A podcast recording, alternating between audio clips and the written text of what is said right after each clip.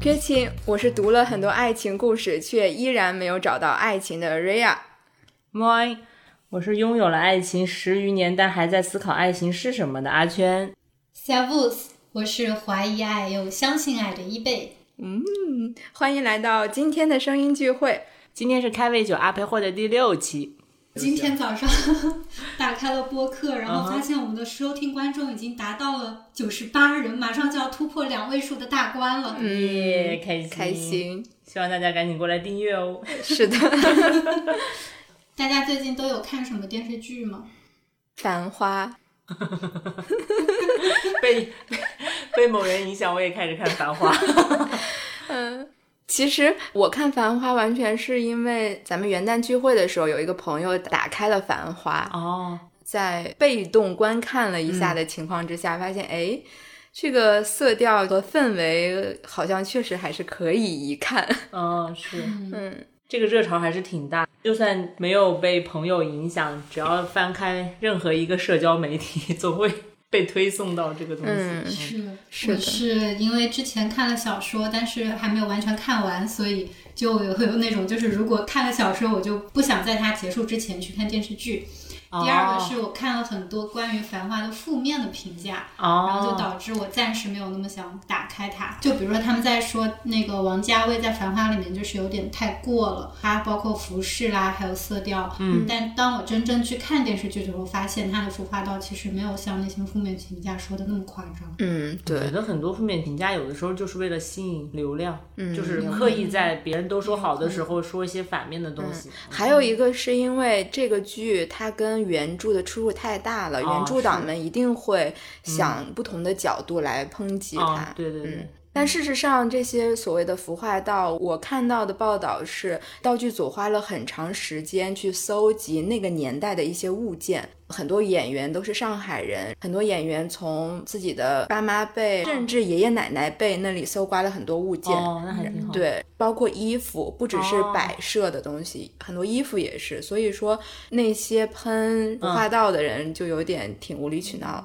但我觉得是它单单放出来的那些剧照，或者是网友就是嗯吹捧上天的那一啊那，一些确实让人觉得很过，然后特别嗯不像那个年代的。但是剧里面呢，还是很像，很符合那个年代。嗯，对，可能剧照还是要有一些宣传效果的嘛，嗯哦，嗯是多少有些差别。不过你们看完《繁花》，印象最深刻的点是什么？挺多印象深刻的点的。我觉得有一点特别有意思，就是王家卫永远不会拍那个人的正脸。 我跟我老公说，哎他怎么老是从下巴往上拍，对，就是丢。四十五度角仰望，对对对，然的后光永远从上面往下打，然后摄像头总是从下巴往上拍，然后人的脸永远看不到完整的。嗯中间有时候插播一些广告，那个广告是里面的演员演的，我就说，嗯，这是谁？ 因为你在那个剧里面永远看不到那人的正脸，然后广告的打光就是那种很平面啊，的、很正常的，很正常的打光。嗯对对 OK，对对。关于剧情方面呢，我比较喜欢汪小姐，所以对她的部分比较的喜欢。嗯嗯，她的那个后来自己创业的那一部分，我觉得非常的热血。是不是汪小姐跟你的性格也比较接近呢？应该是，我觉得是跟我跟我性格最接近的一个人。嗯，然后她那个脱离保总了之后，自己创业，然后非常敢爱敢恨的那个状态，嗯，打动挺深的。嗯，我印象最深刻的其实是每一个角色都有一个相对完整的故事线，嗯哦，，甚至包括比如说小江西呀、还有那个另外酒店大堂的这些人，他都是有一个相对完整的故事线的，包括林红呀、陶陶他们几个人。感觉这一点还是挺好的，因为在很短的篇幅内，却能把这个人物的立体的、多面的展现出来，我觉得这一点是让人挺印象深刻的。嗯，然后另外一点就是，我觉得，嗯，怎么说呢？王家卫拍很多东西都非常的隐晦，我们现在比较流行的就是那种单人大女主剧，哦，就是一个女主 carry 全场，然后各个方面都可以覆盖那种。但是我觉得这个剧其实就是拍的是三个大女主的戏。嗯，是，然后呢，在我看来，其实这个宝总它就只是这三个大女主共同的一个串联她们的人物。嗯嗯，它有点儿是那种通过宝总作为一个怎么说呢，参与她们情感部分的那一个角色，然后更加立体的塑造她们三个女主的个人的成长线。嗯还有一个就是那些配角，比如说什么强总，我是说男性的配角，哦比如说强总，还有那个魏总，魏总对，哦强总、魏总这些角色的出现是为了印证三女主自己的魅力。哦，嗯，因为他们跟宝总也没有什么结果嘛，然后但其实他们都是有人来追的，在我看来是另外一个侧面印证了这些所谓三个女主的个人魅力的这种感觉，就是这一点我是觉得挺有意思的，就尤其是我觉得强总这个人。 因为他这个人设太完美了，呃，自己留学期间认识的一个女生，完一直了心心念念， 对，光对，白月光，然后自己事业各种成功，又回来还专门找这个白月光。啊我觉得， 我觉得他这个角色纯纯的一个工具人，就是为了印证林子的魅力。哦，哎，这一点我倒没有想，他们三个人都有人追这件事情，我完全没有想过。嗯对对对， 因为那李黎呢？李李的其实是 A 先先生，但是我自己其实倒没觉得李李跟宝总之间有什么。我也觉得没看见。哎，反正我觉得情感线这个东西，我都是看分析看出来的。我嗯自我感觉，他从头到尾喜欢过的人，可能一个是他的初恋，一个就是汪小姐。嗯另外两个女生，我感觉她的感情没有那么浓，我也觉得没有那么浓郁。嗯嗯，就是更多的是事业上或者是感激。对林嗯子感觉是更加像报恩或者感恩的那种心态、汪小姐也有一点点。啊。汪小姐嗯对是因有为点是革命友情，对但跟李李就有点像纯商业 合作，对不对？对，我觉得就是纯商业合作，嗯嗯，对是的是的，一贝呢？我印象， 因 为没有看 完，我我边画图边看，然后嗯相对印象深刻的就是觉得，嗯，我要说点宏大叙事的。 贾大空就是觉得人物在这种时代背景下就能够感受到嗯他们跟着时代一起的沉浮。嗯如果你能够赶上那个时代的浪潮的话，然后说不定你就可以借此然后淘到一笔金，然嗯后凤凰飞上了枝头。或者，假如说你哪一步错了，比如说炒股错了，然后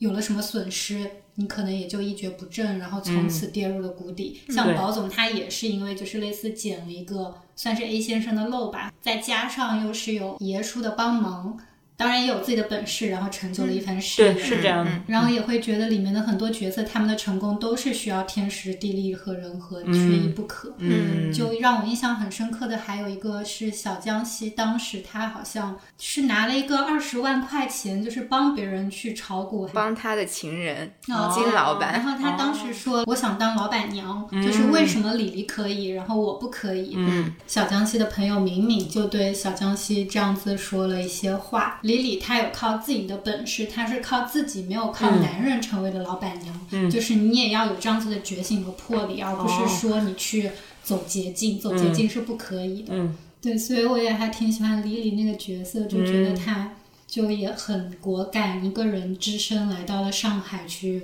去报仇。去报仇去闯荡。对，刚刚一贝说到人物的命运总是跟时代的起伏是联系在一起的时候，嗯，也让我想到，其实有很多影视剧都是这样，比如说像《阿甘正传》也是，就是介绍美国的历史，但同时又跟某一个人物的命运整个就是连在一块儿介绍。我觉得这可能也是嗯一个影视作品的一个叙事方式吧。文艺作品的叙事，文艺作品的很叙多事都是方这样，对对对，就是为了互相表现嘛，其实是一种。嗯，是的，嗯，还有一件事情就是，我记得剧里面也有一句这样的话，就是说男女之事源自天时地利，差一分一厘就是空门。这句话给我印象也非常非常 深刻。爷叔说的对吗？我不知道是谁说的，嗯反正就是一句这样的话，哇，我觉得这句话说的真是太好了，就讲爱情讲的非常的准确。嗯嗯，是。反正我们被动、主动的都看了这个剧，而且我们之前也没有聊到过就这种影视作品嘛，对，嗯，所以我们在想从这个剧里我们能聊点什么的时候，突然就想到了去年听那个许知远的播客，叫《许知远的情绪漫游》里面，他说到了一个谁的爱情故事，然后就说，哎、其实我们仔细去回溯一下那些塑造了我们爱情观的影视作品，应该是一个很有意思的事情。我当时对这个点印象特别深刻，因为我听完之后，我也在想，OK，我也应该去仔细的想一想，也许能理出一点所谓的。自己真正想要的那种爱情的这种线索，嗯但是其实一直没有一个合适的契机。那么我们这次就是一个比较好的时候，正好梳理一下自己成长经历中的这些狗血。我们之前没有讨论过文艺作品、影视作品，也没有讨论过爱情，所以这都是第一次。其实、是的， 大家不要紧张哦。有点紧张。如果这就是 爱情，其实，因为这个剧里面怎么说呢，就无论是主要的人物，还有一些次要的人物，都或多或少的表现出了他们对爱情的态度。对因为这些对爱情的态度其实是伴随着事件来的。嗯，比如说，可能是你生活的事件，或者是事业的，甚至是友谊的，嗯，都有一些交融在一起。所以我们觉得爱情观这个点，在这个剧里面其实是一个很有意思的点。所以我现在有一个问题，就是这个剧影响到你们的爱情观 了吗？就如果真要梳理的话，它应啊该不会作为影响我爱情观的那个剧，因为我已经三已十经有多了了， 就已经不会被影响了。很难再被植入是新的。是但有可能会加强你本原本已有的那一部分，嗯会不会？就是对，很多东西被影响的，其实是因为它跟你想的正好是一样的，然后你就被强化了一下，你觉得哦，就是跟我想的一模一样。嗯嗯，有可能有这是种的，，会这样。嗯，所以我们也把这里面的一些人物的爱情观简单的分了一下类。比如说有那种赴汤蹈火型， 然后也有一种叫自我证明型，就是一定要向另一半证明自己是可以，你没有选我是你的，你一定会后悔的。 还有一种就是，我觉得这种是我真的没有这个技能，但是我有一些朋友有这个技能的类型， 就是 PUA 对方 型。管理 PUA 对方，嗯，我真的有朋友非常擅长做这件事情。哇，好嗯厉害！印象非常深刻的一个朋友，他就是因为咱们这个行业，你们也知道，可能很、嗯很多年前大家已经发现他不太行了，尤其是在嗯我们刚毕业的那个时候，她的男朋友当时是先毕业了一年，然后她还在学校，相当于她男朋友工作了一年，其实也发现这个状况不太行，她就。我们也可以用一个积极正向的词，那就是鼓励她的男朋友转行， 对，就是嗯嗯，在她的强烈的推动之下，她男朋友成功的可能在一年之内就考上了金融的研究生，然后顺利在两年毕业无敌之了后去了四大，哦，好吧，就是一个非常非常成功 的。嗯我开始以为你说把一个比较温柔的男生调教成了一个钢铁猛男这种这种故事，嗯，对她跟我讲过很多她如何调教男朋友的故具体的故 事。那这种只只是真的就是鼓励和正向管理，而不是 PUA。PUA 呃的嗯话还是会把 PUA 打个引号吧。对不是，我觉得是一个积极哦 PUA，正向 PUA。 PUA 就是把自己的意愿强加给了对方。在我看来，比如说这个剧里面赴汤蹈火类型的、非常典型的就是林子，为了自己喜欢的人，他其实有一点在前期根本就放弃自己的事业，他只是守着那个叶东京，而且其实那个时候叶东京的生意已经很差了，根本没有多少收益，然后他只是。一方面是在等，另外一方面就是，比如说他想尽办法从保总那里要钱，其实那个要的钱是为了帮保总留个底，哦，嗯，有点这种意思，因为他肯定知道股市这种东西瞬息万变，不知道什么时候就可能倾家荡产了，所以他一直在想尽办法从他那里要钱，其实是要兜个底的、嗯，那种感觉，嗯，给他做后盾，对，给他做后盾的。再一个的话，在我看来，其实就是李李。李李他之所以要去上海，就是为了 T A 先生还债嘛。嗯李李在还完账，自己一个人开车到了海边，情绪崩溃，因为他之前的形象一直都是非常完美、非常坚强，然后可以非常有序的又有条理的处理好他现在手头的所有的事情的这种状态。突然在那一下那个情绪崩溃，那个我我印象特别深刻。我觉得这个是可能我自己会处理情绪的一种方式。另外一个就是魏总，魏总喜欢的是汪小姐嘛，就是汪小姐做什么、我就做什么，汪小姐要往北走，我就不往东走。而且汪小姐和他一起的时候，他们的口头禅就是常常庆功就可以成功。哦，但是呢，其实这句话是汪小姐从宝总那里学来的。这个定有点心酸。 是的，是的，但是嗯，怎么说呢？魏总这个角色做的也很好。 还有一个就是刚刚一贝提到的小江西，其实小江西他自己要炒股，我觉得这个人物是在我看来是有一点点矛盾的，因为他所谓的要炒股，他拿那笔钱是金老板的，其实他是金老板的情人，嗯，所以说我在想有没有一种可能，他说他自己要做老板 是一个双关还是怎么样？就是他其实是可能是想想上位嗯取代，就是他想上位他想上位，嗯对，有可能是这种意思吧。嗯，但是我觉得小江西是一个非常豁得出去的角色，这个哦确实也是。看上去就是对的，对的，蛮狠的，我觉得。所以就有可能说，他虽然是为了金老板做事，但他一定有自己的私心。对，嗯，刚刚瑞亚提到的第二个类型是自我证明型，就是要把对方的期待当做自己的目标去努力实现的这个类型。感觉两个主角，一个是宝总，一个是汪小姐，都是类似的。因为汪小姐其实最后又变成了有点像宝总，就她之于魏总，有点像宝总之于汪小姐之前的状态，所以他们两个其实非常类似的。嗯，然后对宝总肯定是因为自己以前的初恋给他灌输了一个非常不太好的 观念，就是一定要有钱，一定要有地位，所以他才会去去开始炒股，开始去做外贸。其实这个故事的开头就是初恋嘛、的这件事情。大家都嗯说，可能就没有雪芝的 PUA，就没有宝总的今天。呃，那个弗洛伊德的一句话就是所有的事情都始于性，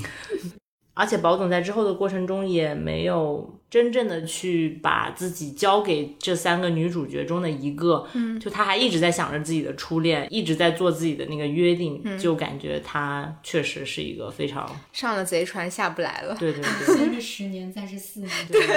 就很执着，也只能说这样嗯，，是，嗯，我觉得这可能又是男性的自尊，哦，嗯嗯因为他已经开始做这件事情，他不能让自己停下来。但从另外一个角度来说，其实我觉得这种呃也挺好的，嗯那总比那些我干了两三年我就、哦、算了我放弃了的那个是状哎态要好。你们有没有的生活经验或者嗯是朋友的故事？就是很多男生好像嗯就需要有一个另一半才能有哦做事的动力。有变化是吗？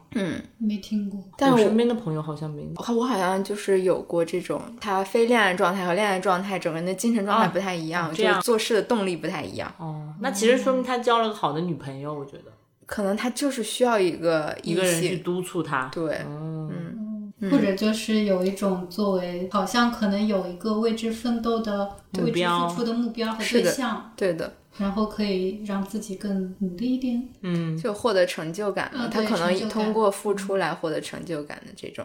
嗯，对。然后再说到汪小姐的话，汪小姐一开始从二十七号遇到了宝总之后，嗯，跟他一起做外贸这件事情，然后慢慢的跟他产生了革命友情，然后希望宝总的事业越做越好，他在这边又帮忙，因为他们两个有这种嗯事业上的这个联系，所以他们不能在一起。他也曾经对宝总提出过，如果你不做外贸，我也愿意陪你一起去卖茶叶蛋，就说明他并不完全是只是想跟他成为一个革命的搭档这种状态，他其实还是为了愿意付出的。那一方面他又希望他事业好，一方面他又希望跟他在一起，所以他其实也是一个愿意为对方的目标努力的一个人，希望可以成为对方的不管是贤内助也好，然后不管是事业上的搭档也好，我觉得他是这样一个状态。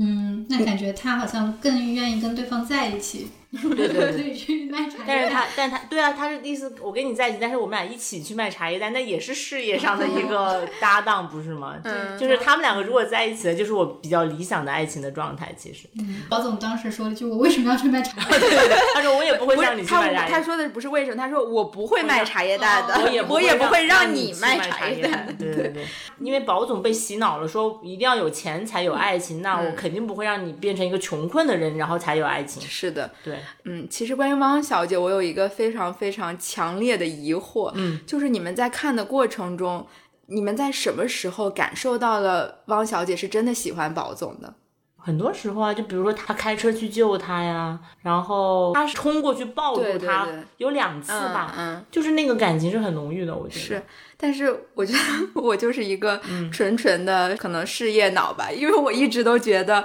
他俩在我看来一直都没有感情线，一直都是事业线，我以为一直都是嗯共同工作的伙伴那种，互相支持的那我种。觉得宝总唯没一有就喜欢过他，我知道，但是我在猫小姐嗯在那个排骨年糕店里让宝总做选择之前，嗯，我一点儿都没有感觉到哦他俩之间有任 何情感的东西。那可是他开车去救他，那个很赴汤蹈火哎可是因为那个是他们事业上的联系，他是为他们那个事业去嗯啊！你是这么觉得？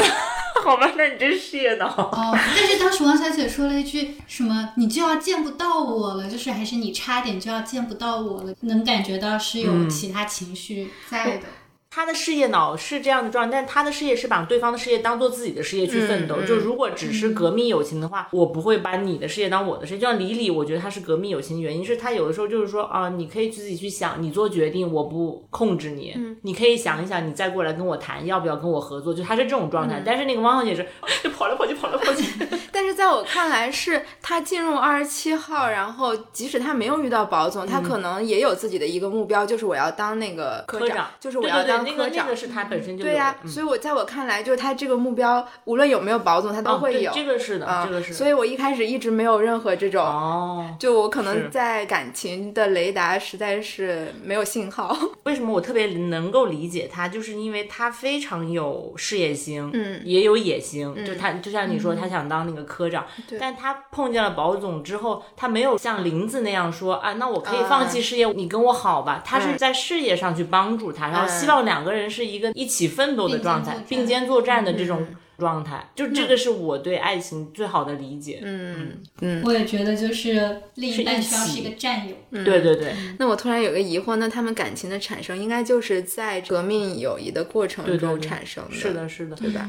比如说有一个 highlight，就是他们两个在一个桥那种上天台上，然后在那边说，嗯对说是嗯四年以后你会变成科长呢。其实我觉得那个时候他们两个的情愫是开始慢慢开始产生的，嗯，就那个时候他们两个互相看的状态也是比较暧昧的，嗯，的确，唯一跟宝总最像的人也是王小姐，所以对宝总最最最动了一些情情的的也是我王是这么小觉姐得，嗯，是。但其实还是没有喜欢到对像对对，喜欢雪芝那，但其实另外一个因素也不是说他没有喜欢到那个程度，而是他们还没有一个合适的在一起的时机。，对，就是时机还不对，嗯对可能也印证了那句话，就是天时地利。因为他们已经人和了，但是就是因为种种原因不能在一起。嗯，我印象很深的还有就是汪小姐跑去深圳做外贸的时嗯候，就是她偏不想要是那个关系是通过保总来介绍来的，哦对就是如果是这样子，她偏不要，嗯，然后就觉得那个倔劲就。嗯，我觉得这个就是我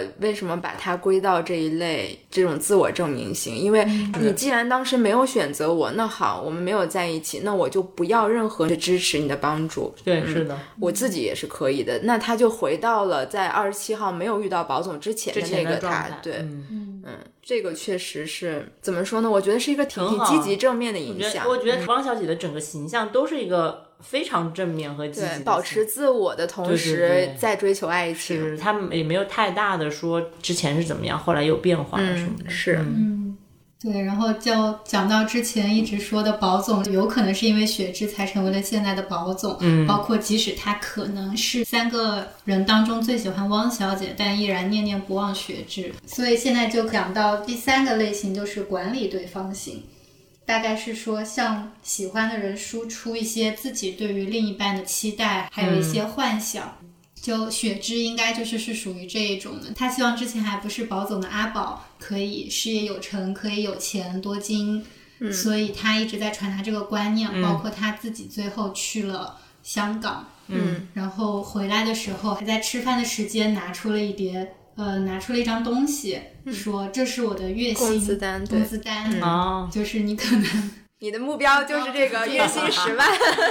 在我看来，雪芝她自己有强大的一个内核，因为她就是想要过一个更好的生活嘛。她自己的选择也是我自己去香港奋斗，嗯，同时她又可以把她自己的这个想法 PU 给自己的另一半，嗯嗯，另外一个就是之前说到的金老板，金老板 PUA 的小江西，金老板把二十万给了小江西，让他去炒股，因为他知道小江西跟敏敏嗯比较熟，然后敏敏是李李的手下，也在炒股， 嗯，大概是这种，可能有一些利益的诱惑吧，就让小江西去做了这件事情。嗯，那应该第一个还是有一些比较纯真的感情，就毕竟他们也有过一段比较美对好的的，对的，日子。嗯，后一个就纯粹是利益关系，这个很难说。很难其说实我觉小得，江西应该是有感情，但是那个嗯金老板就不好说就不对就不是双向的。嗯对对对，有可能真的不是双向。嗯我现在突然间发现了一个很神奇的点，嗯就是刚刚归类这三类啊，嗯，第一类是喜欢对方比对方喜欢自己要多，可以牺牲，是嗯对嗯林子、李李、魏是总、的，保总跟汪小姐就是类似平等的关系，我嗯可以变成你想要的样子，我可以为你希望的样子去努力。嗯去证明自己，然后第三类 PUA 对方就明显是知道对方喜欢自己比自己喜欢对方多，所以可以掌控 一下对方的感觉。差不多。你是对你是你有没有觉得这个对跟这对，个差不有差不多有是这有一样的点，是是不的是是的。其实首先就是一个怎么说呢，权力关系不太平等的状态。 对，就是就是，你要嗯是知道对方喜欢你多一点，你可能就会自然而然的就抬高一点嗯点态度，然后就 去想， PUA 的顺理成 章。对，就是这种感觉。然后你要是知道他可能没有那么喜欢你的话，你就会想要多付出一点，然后想要人家，对不嗯对对？对，是的，对是嗯，就是很微妙。有一点点残忍， 是的。嗯不过，其实，在这些所有的这些接触里面，就比如说，有的时候林子的那种反应呀，嗯然后还有刚刚阿圈提到的汪小姐的两次的拥抱呀，还有一个就是李李跟保总告别的时候，那个楼梯间的，就是已经要亲上去、又没有亲上去那个暧昧啊，这些东西，哦嗯，其实，在王家卫的很多电影里都有这种特别特别暧昧的这种画面，嗯包括比如说最明显的《花样年华》里面，他们角色互嗯哦对对对换去模拟自己出轨的另一半到底是什么样子的那种气氛，是都是非常的暧昧的。我还记得那个走廊的那个光的那嗯，个打是，法，哦然后包括那个漆黑的马路上，两个人在那儿扮演啊，你要吃什么？ 嗯其实说到这个，我之前有朋友就嗯提到了，他觉得感情中他最喜欢那个部分就是暧昧的时候，哦，嗯，所以我不知道你们。在整个，比如说谈恋爱过程中，你最享受的一个部分或者一个时期是什么时期？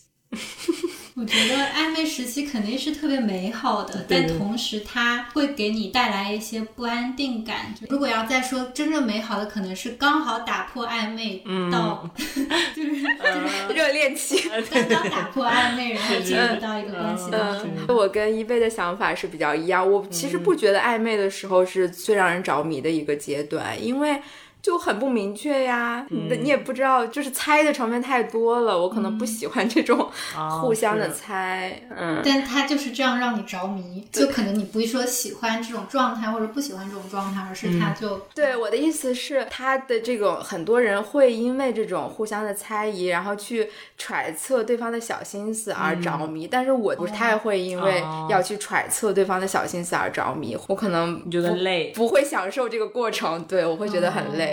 我觉得是这样， 就是如果你非常笃定对方一定喜欢你的话，你就会享受这个过程；如果你还在猜测，你就会享受不对，了。我也觉得，就是你已经知道他肯定是，就你能百分之百确定了的时嗯候，然后那个时候的暧昧还没有到确定关系的那段时还没还捅破那嗯层纸，还没捅破那层纸的时候，确实那一段时间是比较开心的。但是嗯你要是不知道，你还在猜的时候，就是刚刚开始的时候，可能还是挺累的。嗯嗯是，所以我觉得可能相对心意明确之后，就可能就像阿圈说的，那个时候心意已经明确了，但是有没有捅破那层纸已经无所谓的状态下，对对对那种是比较嗯，比较让嗯人有意思。对，确实但这个时间久了，估计也会让人嗯对，不能拉扯太久。哦，你说那个暧昧的时间不能拉扯，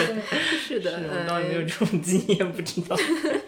那我们现在就进入我们的回忆杀阶段，回忆一下自己第一部让你开始对爱情有一点点认知的文艺作品。我现在有点想讲第一部不算文艺作品，但它是一个影视作品，可啊以追溯到幼儿园时嗯期的《新白娘子传奇》。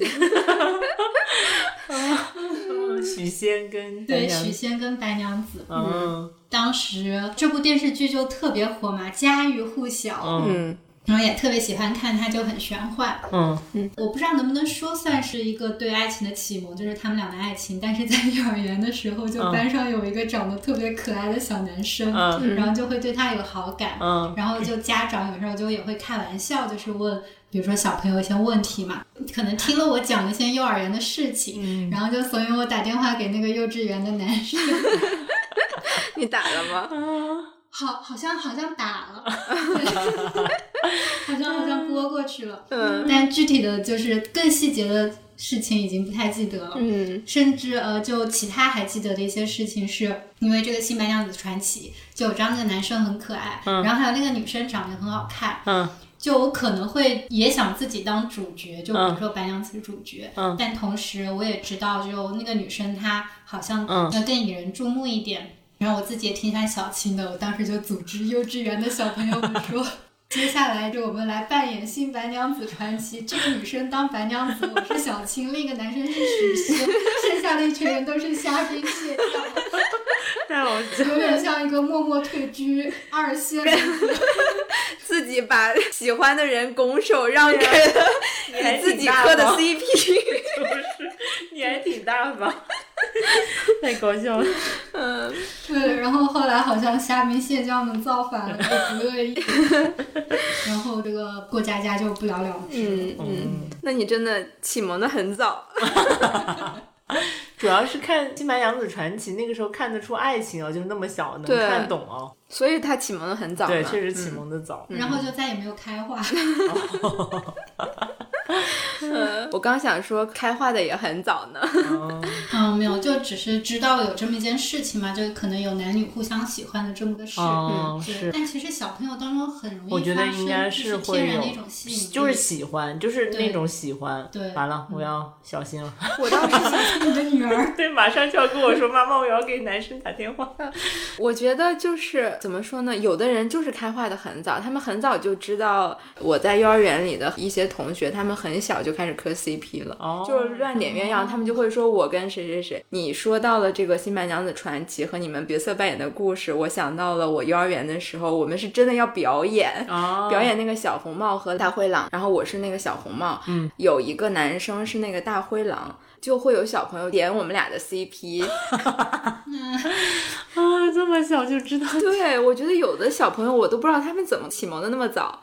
可能而且就像一贝一样。其实我觉得大家的这种启蒙还是安徒生童话里面会有特别多吧，嗯特别多的王子与公主。嗯，哦对，其实是这样像海的。的女儿，嗯当时算是一个知道的比较 是悲哦，情一点说的的故没事，错因。为嗯她最后是为了爱幻化成泡沫的。嗯，可能怎么说呢？就是那个时候是知道男女之间的一些有情可感能，嗯不是真正的理解所谓的爱情。对，嗯，如果是我自己的话，我可能想要聊的一定是飘。飘对我的重要程度，基本上它塑造了我，甚至是做人的一些观念。嗯，因为那个女主斯嘉丽，我非常欣赏她的一点，就是一个也是之前阿圈提到的，她是在美国社会动荡的那个阶段之下，嗯，他们家经历了一个非常大的震荡嘛，哦，从一个非常富裕的农场主，然后一下子南北战争来了，然后他们家什么都没有了，然后他要去想尽办法维持自己家的这个生存，因为家族里还有一些其他的人。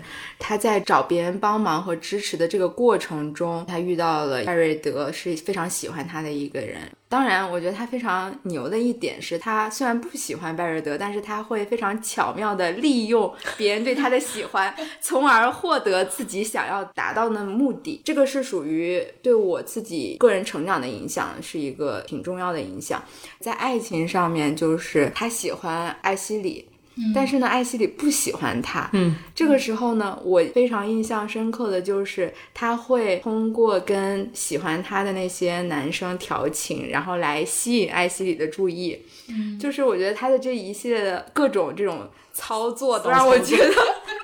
让我觉得挺牛的。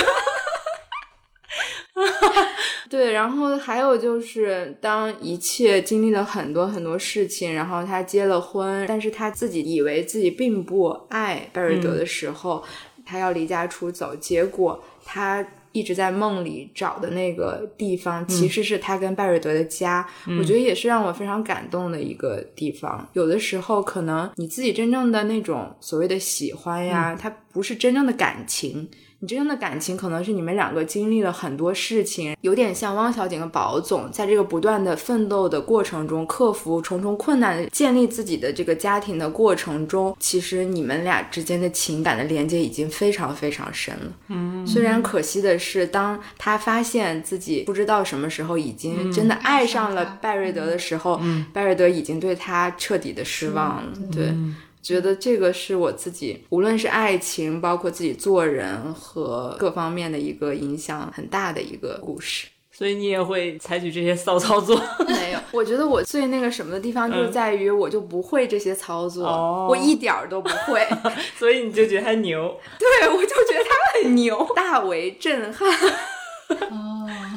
对，就是因为他完全不是我概念里的东西。哦，嗯，我在想，在很小很小的时候，比如你小学的时候，可能身边也有人喜欢你啊，怎么怎么样。我我可能很难就是说去利用别人喜欢我或者怎么样，但是有的时候就是我再去回想我当时那个表现，对于那些喜欢我的人，我可能态度有的时候就不屑的那种感觉。哦其实某种程度上，我觉得这种不屑是你已经在洋洋自得了。哦，嗯，非常微妙的那些小情绪。就我开化的很晚，就是我是一个雷达没有信号的人，哦但是看到别人的这些事情，还是觉得大为震撼。嗯，哦，你会突然间有人告诉你说，哎，你知道吗？谁谁谁喜欢你？我是这样的，如果你不当面说你喜欢我，我不会认为你喜欢我。哦，我不会去猜，哎，他是不是但你喜欢感受我？即使我感受到，我也不会。你是有感觉的，因为对啊，对啊，对啊，我就说感受到你还是能感受到的。对不会把自己的感受当成事实。哦，嗯，我经历过一个比较夸张的事情，就是有一个男生，我当时坐最后一排，因为我不喜欢坐在前面，我就挑了一个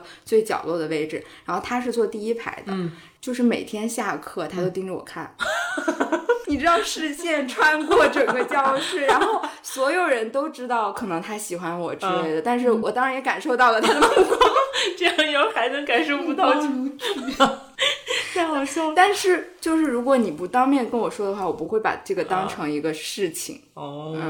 嗯那如果你要当成一个事情了之后，你会怎么样？你也不会去反应吧？其实，就如果你不喜欢他，你不对会去呀、反应。对呀、不对呀、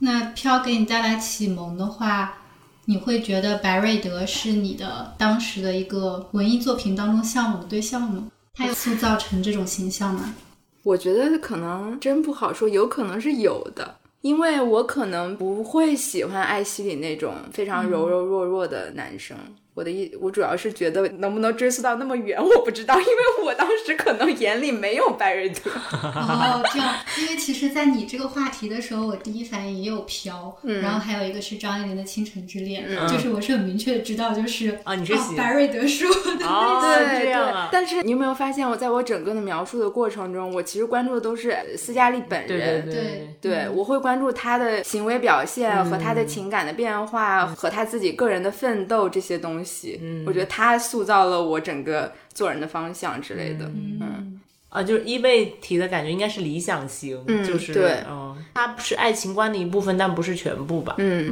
嗯就但是我觉得这是一个很好的点，嗯就是当你从文艺作品里第一次意识到了你喜欢的类型是什么样子，哦那是是自己对爱情的期待的开始吧。因为你已经心里有一个理想画型像了，说我想找一个这样的人。哦，嗯，但是会觉得那种画像还是归画像，就是现实是现实。哦，对，嗯那个只是一个文艺作品中的理想型，就是可能再来一个文艺作品同样的型，你会 喜欢，但并不是是现实生活中追求的目标吧？对，不能算追求的目标，毕竟很多文艺作品的人他是不会在现实当中存在的。对，不可能会有这样的。对那你觉得你遇到过最接近拜瑞德的人吗？就不一定在一起嘛，只是说就生活中生活有有没没有有这样也一个没人？有吧。嗯，我也觉得挺难的。对，生活中唯一的算白月光的是撒贝宁。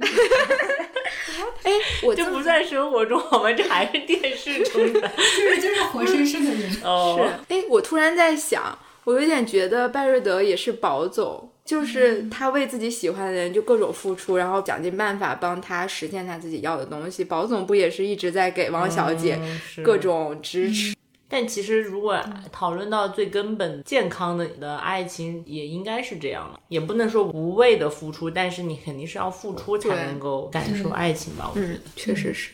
之前看《爱的艺术》里面就有提到，就是给予代表你有能力，然后给予就是一种爱。嗯，是的，我也是这么觉得。我感觉对于我来说，应该是当时我想想，应该是小学的时候，中国大陆第一次引入韩剧的那个时候，跟妈妈一起看的《蓝色生死恋》。然后，嗯，因为为什么会有启蒙的原因是感觉，嗯，怎么两个人可以所谓爱的那么深， 就是你能够知道什么是爱情，你知道男女之间的事情，但是你看那电视剧就觉得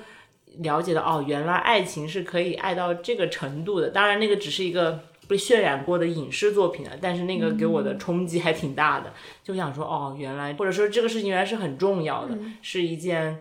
跟生死也有关系。 嗯，我印象最深刻的就是他们俩是兄妹，啊、对，哦，就他们一开始是兄妹，然后后来突然间发现不是了，就发现他们两个之间的情愫已经从兄妹之情就慢慢变成了爱情，但其实可能一开始就有，只不过是碍于嗯只兄妹是的被藏起来了。对对对，被兄妹的关系给压抑住了吧？嗯嗯。但给我印象最深刻的就是会把爱情这件事情，在我心中会变成一个重要的事情，说哦，原来这件事情是很重要的。它是因为以前你就觉得好像一个男的必须要跟一个女的在一起，然后他们就会生小孩，就是以前我的脑海中是这样的一个状态。然后后来你发现，可能是需要一些嗯情感在里面的。对，然后看那个电视剧就感觉，哦，原来可以爱的那么深沉，那么激烈，那么的波荡起伏。嗯但其实 回过头来说，《新白娘子传奇》或者说它的原小说是原三曲吧，应该、那个《雷峰塔》嗯也是这样，就是特别跌宕起伏，就他们得突破人妖，嗯哦突破对这些对各对种界限，然后在一起，直是到最后，甚至嗯白娘子被压在了雷峰塔下，然哦后许仙是就只能对。但那时候还太小呢，你可能没没有 get 到这一部分。对，我觉得在看那个、嗯对看《西班牙女传奇》有点像看《西游记》的感觉，嗯就在被对他们所有的那种法术所吸引， 就是哎，你怎么可以丢丢丢就变出什么人？